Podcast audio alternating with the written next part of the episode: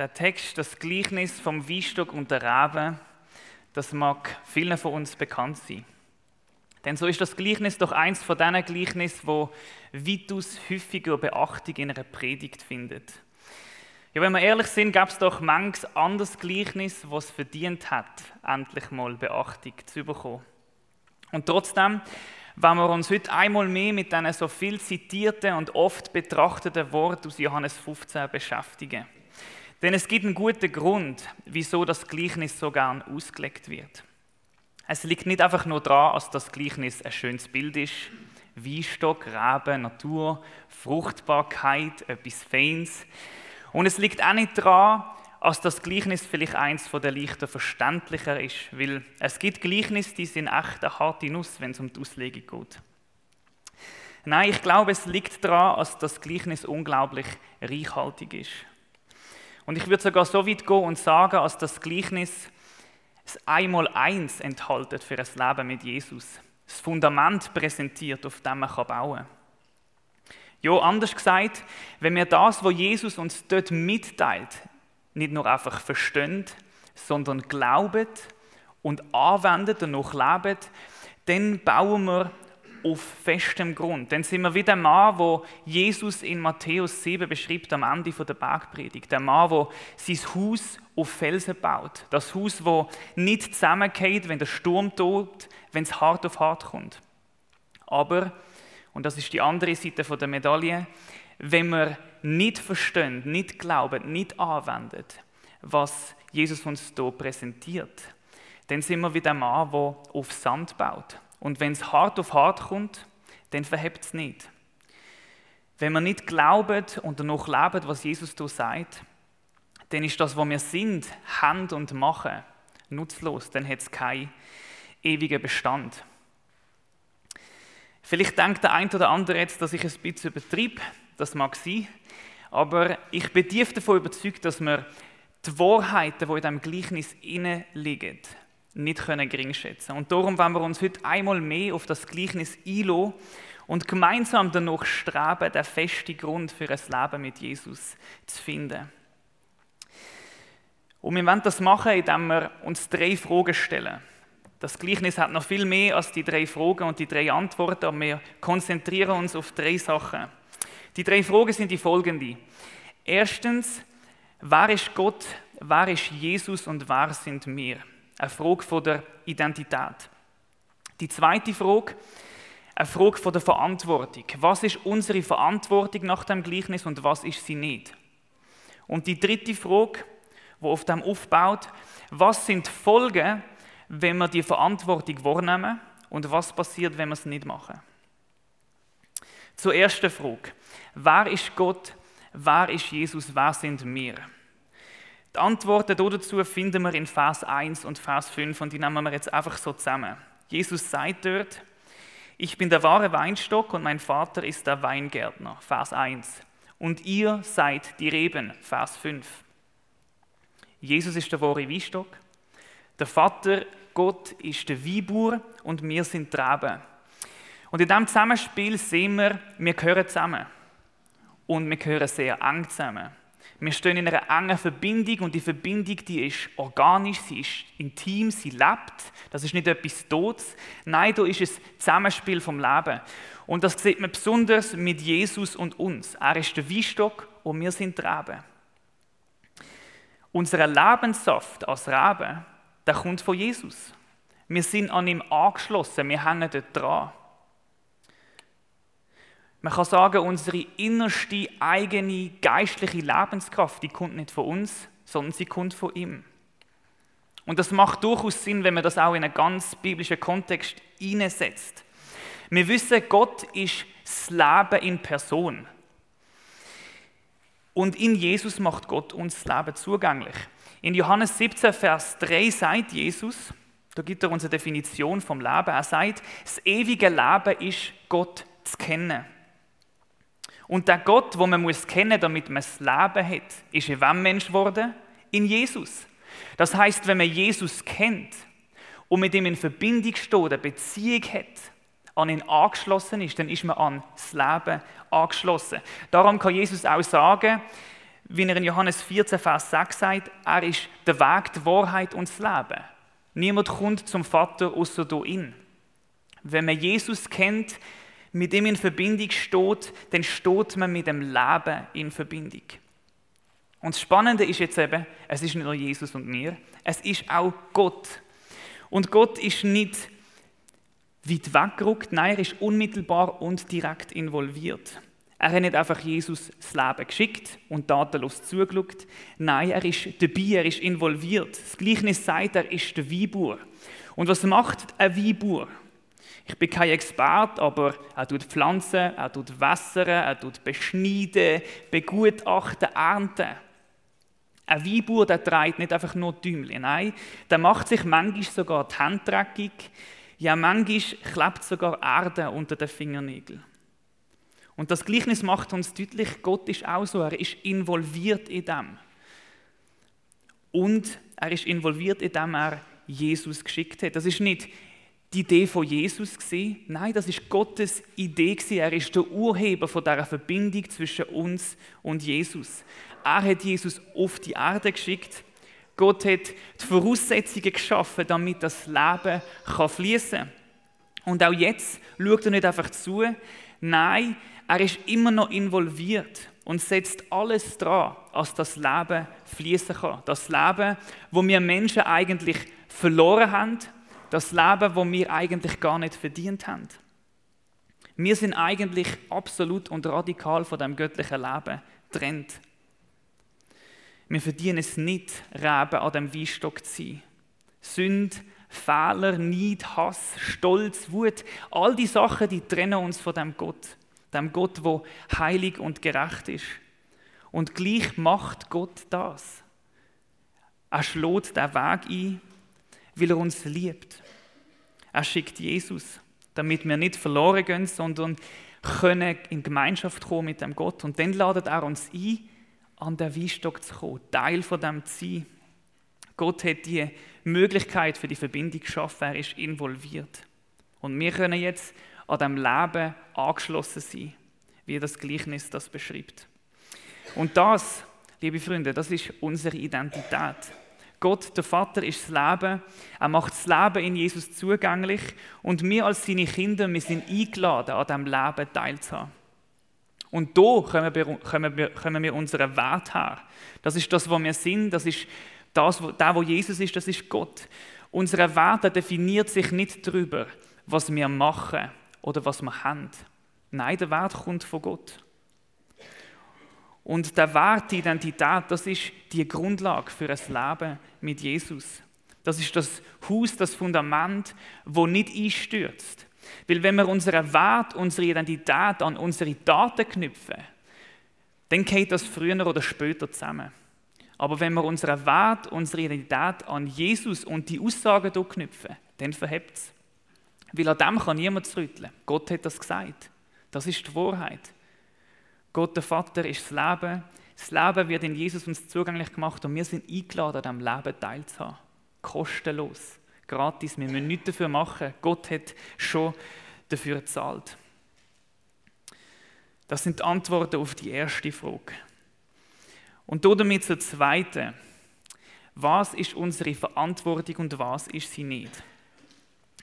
Die Antwort auf diese Frage die finden wir in Vers 4. Jesus sagt, Bleibt in mir und ich werde in euch bleiben.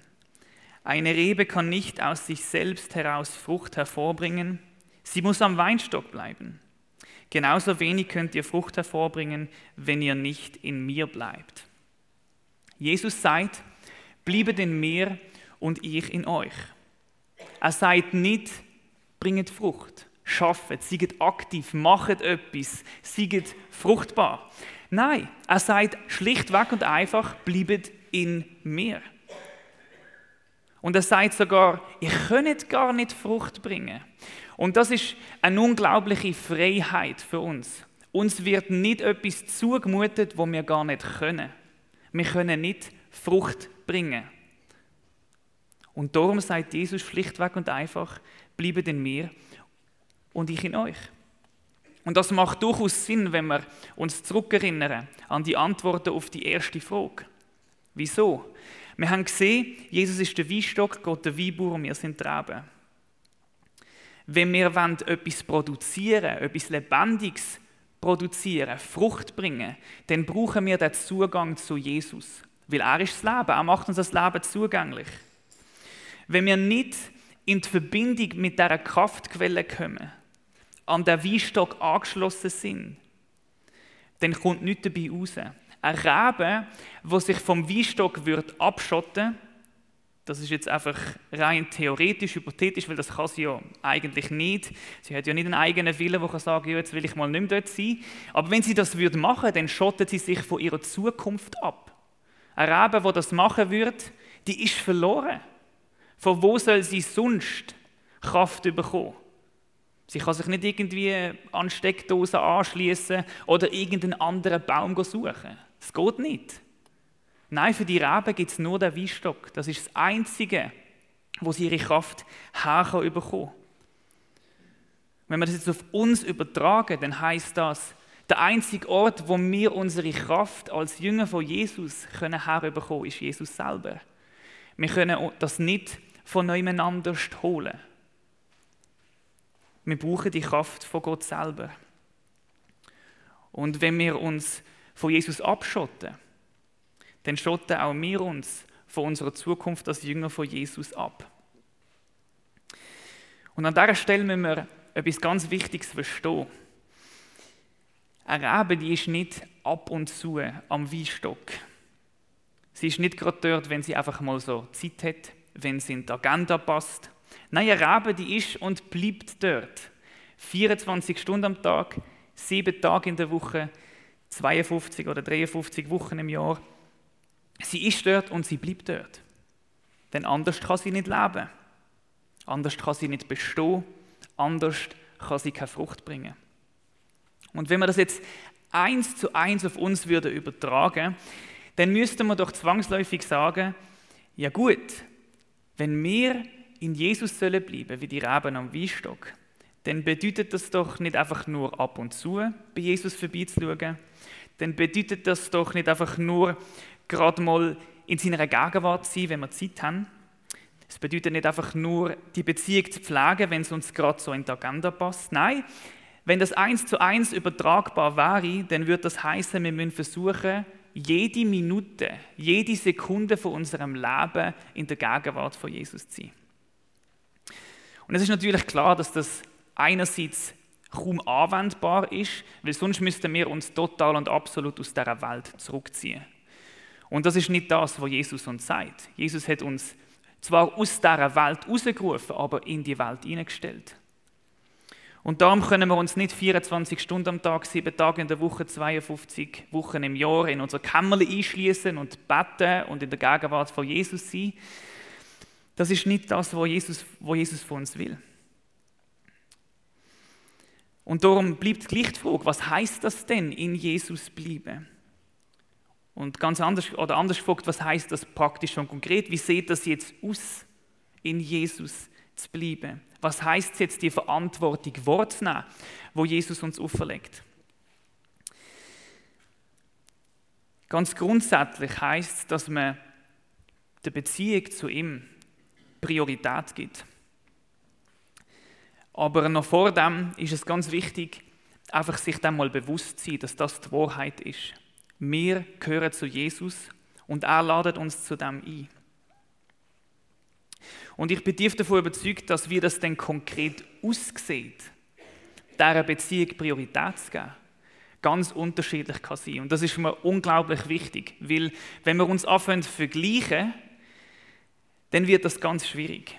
Weil da spielen Charakter eine Rolle, auch Vorliebe, Lebensumstände, Kapazitäten. Ich habe mit dem Jens kürzlich über das Thema geredet und der Jens ist eine Person, für ihn ist das lebensspendend, mehrere Stunden am Stück mit Jesus zu verbringen. Und wenn man das so hören würde, so, ja, der Jens, das ist ein Mann von Gott, das muss man auch so machen, das ist das Ideal, das ist die Anwendung von dem, dann wird es schwierig. Weil, wenn man berufstätig ist und Kinder hat, drei Stunden mit Jesus wird schwierig. Gut, man kann am 4 Uhr morgen aufstehen, aber die Frage ist, wie lange hat man das durch? Aber ich auch, wo wir bis Kaldenweiß sind, haben wir auch mit der Kathi geredet. Sie ist eine Person, die tröpfchenweise mit Jesus zusammen ist und das ist gut für sie und das hat zu ihrem Charakter passt. Und das ist mir ganz wichtig. Jeder von uns muss einen eigenen Weg finden mit dem Thema, wie er die Beziehung zu, zu Jesus zu einer Priorität macht. Und da muss man sich auch selber kennenlernen, was einem gut tut und was einem etwas bringt. Und das kann sich auch ändern. Das ist anders gewesen, wo wir noch in der Schweiz sind, wie wo wir jetzt im Ausland sind. Und es ist jetzt nochmal ganz anders, wenn wir eine Tochter haben, wie wo wir keine Kinder haben. Und ich muss ganz ehrlich sein, ich war recht herausgefordert mit dem Thema und mit dieser Predigt, weil ich gemerkt habe, dass ich selber nicht zufrieden bin, wie es läuft. Und das ist auch okay. Das Wichtige ist, dass man auf dem Weg ist. Weil klar ist, egal was für Vorlieben, was für einen Charakter, was für Lebensumstände und Kapazitäten wir haben, wir kommen nicht drum herum, Zeit mit Jesus zu einer Priorität zu machen und die Einladung wahrzunehmen, in Jesus zu bleiben. Und ich bin auch davon überzeugt, dass jeder von uns Luft nach oben hat. Weil perfekt sind wir nicht und perfekt werden wir nie sein. Das heißt, lasst uns uns auf den Weg machen und danach streben, die Beziehung zu Jesus immer wie mehr zur Priorität zu machen. Und das kann sein, dass wir durch den Tag versuchen, mit Jesus mehr Zeit zu verbringen. Punktuell, aber es kann sein, dass man vielleicht eine halbe Stunde früher aufsteht und Zeit in der Stille mit Jesus verbringt. Und ich möchte uns dazu herausfordern, auch miteinander ins Gespräch zu kommen, nach dem Gottesdienst und zu fragen, ja, wie machst du das denn? Was machst du? Weil für mich ist es einmal unglaublich inspirierend zu hören, was andere Leute so machen. Weil ich bin eine Person, ich bin unglaublich schnell gelangweilt das heißt, jeden Tag das Gleiche zu machen und mit Jesus Zeit zu verbringen, das geht gar nicht. Ich muss jeden Tag etwas anderes machen, sonst ähm, mache ich es dann nicht. Lasst uns also, gegenseitig inspirieren und in Austausch darüber kommen, dass wir einen Weg finden, bei Jesus zu bleiben und die Verantwortung wahrzunehmen, uns in die Gegenwart hineinzubegeben und uns an die Kraftquelle anzuschließen. Weil das ist unglaublich wichtig. Und damit kommen wir zur dritten Frage. Was sind die Folgen, wenn wir unsere Verantwortung wahrnehmen und was passiert, wenn wir es nicht machen? Und auf die Frage gibt es eine kurze und eine lange Antwort. Die kurze ist, wenn wir unsere Verantwortung wahrnehmen und in Jesus bleiben, uns an ihn anschließen, dann bringen wir Frucht und Gott wird verherrlicht. Und wenn wir das nicht machen, dann gibt es keine Frucht und Gott wird nicht verherrlicht. Die lange Antwort, die bringt noch ein bisschen mehr Licht und Farbe in die Angelegenheit. Aber zuerst, lasst uns darüber reden, was überhaupt Frucht ist. Man hat so oft, also ich habe so oft das Wort Frucht braucht. Was ist da überhaupt gemeint? Ich glaube, es bedeutet zwei Sachen. Erstens, Frucht in Form von persönlichem, geistlichem Wachstum dass man vielleicht geduldiger wird. Eine Geistesfrucht, die genannt wird in der Bibel, ist Geduld. Dass man plötzlich mehr Geduld hat mit den eigenen Kindern, mit dem eigenen Gegenüber, wo vielleicht schwierig ist. Dass man vielleicht gelassener ist und das Herz mit mehr Frieden gefüllt hat, obwohl die Umstände unglaublich schwierig sind. Dass man Gott mehr vertraut und mehr Glauben hat, obwohl man eigentlich den nächsten Schritt nicht sieht. Frucht in Form von persönlich geistlichem Wachstum. Und die zweite Frucht ist Frucht in Form von Menschen, die zu Jesus finden, die zum Glauben kommen, um uns herum. Das sind die beiden Formen von Frucht. Und die Frucht entsteht, wenn wir in Jesus bleiben und uns dieser Kraftquelle anschließen. Dann haben wir die Voraussetzungen, dass die Frucht entstehen kann. Kommen wir zurück zur langen Antwort auf die Frage, Vers 5 und Vers 6. Jesus sagt dort, ich bin der Weinstock und ihr seid die Reben. Wenn jemand in mir bleibt und ich in ihm bleibe, trägt er reiche Frucht. Ohne mich könnt ihr nichts tun. Wenn jemand nicht in mir bleibt, geht es ihm wie der unfruchtbaren Rebe. Er wird weggeworfen und verdorrt. Die verdorrten Reben werden zusammengelesen und ins Feuer geworfen, wo sie verbrennen. Die Worte, die sind klipp und klar. Und wenn wir ehrlich sind, sind sie auch ein bisschen unheimlich. Vor allem, was da mit der unfruchtbaren Rebe passiert. Sie wird weggeworfen, sie verdorrt, aufgelesen, ins Feuer geworfen, verbrennen. Das ist nicht das, was man wollen. Das ist unangenehm. Man könnte jetzt hier ellenlang darüber diskutieren, ob jetzt nach diesen Phasen Menschen vom Glauben können abfallen und Feuer dort Hölle genannt, Feuer, das dort genannt wird, Hölle ist und so. Aber ich glaube, dass es nicht zielführend ist. Und ich glaube auch nicht, dass es hier um Heil und Hölle geht. Vielmehr wird uns da deutlich vor Augen geführt, was passiert, wenn wir geistlich zu kurz kommen, wenn unsere Seele zu kurz kommt. Was mit Jüngern passiert, wo geistlich austrocknen. Sie verdorren, sie werden unfruchtbar. Und das ist einleuchtend. Wieso? Wenn man keine Verbindung zum Leben hat, dann kann auch kein Leben weitergegeben werden. Und das ist mir jetzt unglaublich wichtig, das soll uns nicht Angst machen, sondern soll uns ermutigen und motivieren. Und das ist mir wirklich wichtig, weil auch gerade wenn das, Zeit, das Thema Zeit mit Jesus verbringen und sich seiner Gegenwart aussetzen ein schwieriges Thema für uns ist. Es soll uns motivieren, danach zu streben, uns auf ihn einzulassen. Immer wieder neu uns auf den Weg zu begehen. Danach zu streben, dass die Beziehung Priorität bekommt. Weil dann haben wir die Voraussetzungen, dass Frucht entstehen kann und Jesus erladet uns zu ihm ein. Bleibt in mir. Und ich weiß jetzt nicht, wie es dir geht, wenn du das hörst. Auch gerade wenn du zurückdenkst an die zwei Formen von Frucht, die ich genannt habe. Vielleicht siehst du ja beide Arten von diesen Früchten in deinem Leben. Du siehst, wie du wachst im Glauben, wie du geduldiger wirst, wie du mehr Frieden hast, wie du beherrschter wirst. Und vielleicht siehst du auch Menschen in deinem Umfeld, die zum Glauben kommen. Aber vielleicht siehst du nur etwas von beidem, vielleicht aber auch gar nichts im Moment. Und dann kommt vielleicht die Frage auf, ja, heißt das jetzt, ich verbringe zu wenig Zeit mit Jesus? Bin ich jetzt am Austrocknen? Laufe ich jetzt Gefahr, die unfruchtbare Rebe zu sein, die weggenommen wird und ins Feuer geworfen wird? Egal, wo wir in Bezug auf das stehen, lasst uns zusammen Vers 2 lesen. Jesus sagt dort, jede Rebe an mir, die nicht Frucht trägt, hebt er empor. Eine Rebe aber, die Frucht trägt, schneidet er zurück. So reinigt er sie, damit sie noch mehr Frucht hervorbringt. Jesus beschreibt hier zwei Reben. Eine trägt Frucht, die andere nicht. Und mit beiden Reben, so heißt es hier, macht der Weinbauer etwas ganz Bestimmtes. Zuerst zur Rebe, die keine Frucht trägt. Und da ist zuerst ganz wichtig zu verstehen, dass die Rebe, die keine Frucht trägt, aus dem Vers 2, nicht die unfruchtbare Rebe aus Vers 6 ist, wo verdorrt und weggeworfen wird. Weil die Rebe, die hier beschrieben wird in Vers 2, ist eine Rebe, die am Weinstock ist. Eine Rebe, die grundsätzlich gesund ist. Sie ist an mir, wie Jesus sagt. Aber einfach eine Rebe, die jetzt gerade im Stadium ist, wo sie keine Frucht trägt.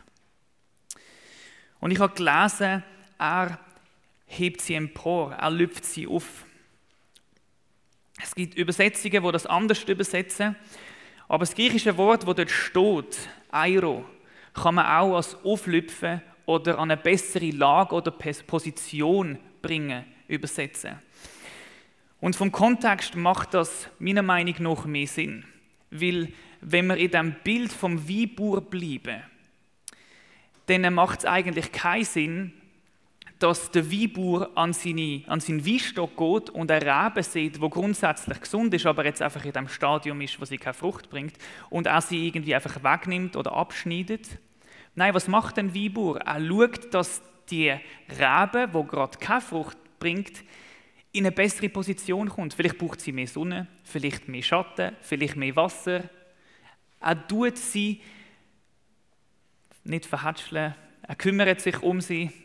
Jetzt finde ich das Wort nicht, aber es ist nicht so wichtig. Aber er kümmert sich um die Reben, dass sie wieder Frucht bringen kann. Aber natürlich, wenn es ein Reben wäre, wo ungesund ist, wo wirklich die unfruchtbare Reben ist, eine Rebe, die keine Zukunft mehr hat, die wird abgeschnitten, wie es in Vers 6 heißt. Aber die Rebe hier, die ist anders. Sie bringt einfach gerade keine Frucht. Und der Weinbauer kommt und setzt alles dran, dass die Rebe wieder Frucht bringen kann. Er lüpft sie auf. Was heißt das jetzt für uns? Wo passiert das Auflüpfen? Das Auflüpfen passiert in der Gegenwart von Jesus. Wenn wir im Stadium sind, wo wir vielleicht gerade keine Frucht bringen, soll das uns nicht Druck machen. Nein, es ist für uns auch eine Einladung, zu Jesus zu kommen, in ihm zu bleiben, bei ihm Kraft zu tanken. Und dort in dieser Gegenwart kommt Gott und möchte uns auflüpfen, uns, sich um uns kümmern, uns das geben, was wir brauchen, dass wieder Frucht kann entstehen kann, neues Leben kann fließen. Die Frage ist lediglich, lassen wir uns auf die Einladung ein oder nicht? Lassen wir uns auf die Einladung von Jesus ein? Komm zu mir, bleib in mir. Schließ dich an die Kraftquelle an. So viel zur Rebe, wo keine Frucht bringt. Und damit noch zur Rebe, wo Frucht bringt. Was macht der Weinbauer mit dem Jünger, dieser Rebe? Im Vers 2 heißt, er schneidet zurück, er reinigt, dass noch mehr Frucht kann Wenn wir Frucht bringen, geistlich wachsen und Menschen um uns zum Glauben kommen, dann ist da nicht das Ende. Nein, Jesus ist nicht fertig mit uns. Er ist mit uns unterwegs, er will uns immer noch verändern. Als noch mehr Frucht kann entstehen, als noch mehr Leben kann fließen. Und das kann durchaus auch ein schmerzhafter Prozess sein. Zurückschneiden, reinigen, das kann auch wehtun. Das kann sein, dass Jesus Gott uns Sachen aufzeigt, wo sich sollen ändern. Charakterzüge, Lebensweise, Haltungen, Handlungen, Motivationen, wo er verändern möchte, wo mehr von ihm soll reinkommen und weniger von uns und von dieser Welt. Es kann sein, dass Jesus den Finger auf wunde Punkte in unserem Leben zeigt. Und auch das passiert in seiner Gegenwart, wenn wir in ihm bleiben. Die Frage ist auch hier, lassen wir uns auf das ein? Lassen wir uns auf die Einladung von Jesus ein? Bleib in mir, so dass ich in euch kann bleiben und Frucht kann entstehen.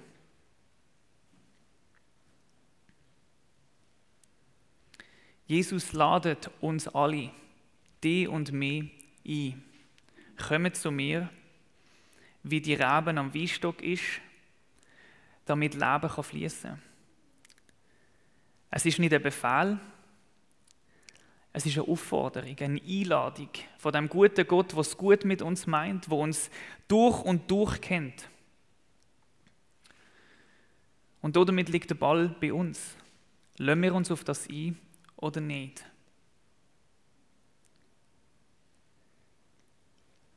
Anja wird jetzt aufkommen und schon instrumental spielen und ich werde noch beten und dann wird der Stefan übernehmen.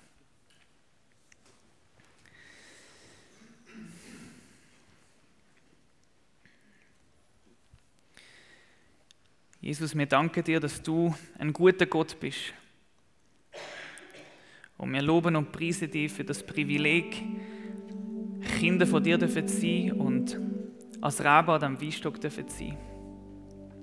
Jesus, und wir bitten dich darum, dass du zu uns redest und uns ganz persönlich die Einladung aussprichst, Jesus. Dass wir dürfen zu dir kommen und in dir dürfen bleiben, Jesus. Und du weißt, wo wir anstehen, wo unsere Grenzen liegen Herr, wir bitten dich, dass du deine Hand ausstreckst, Jesus, und uns abholst dort, wo wir sind, so wie wir es brauchen. Weil wir wollen nicht mehr, als dass du verherrlicht wirst und in unserem eigenen Leben und im Leben von anderen Menschen darf Frucht entstehen. Danke, Herr, dass du der Gott bist, der das möchte sicherstellen und sich nicht zufrieden gibt, wenn das noch nicht so ist.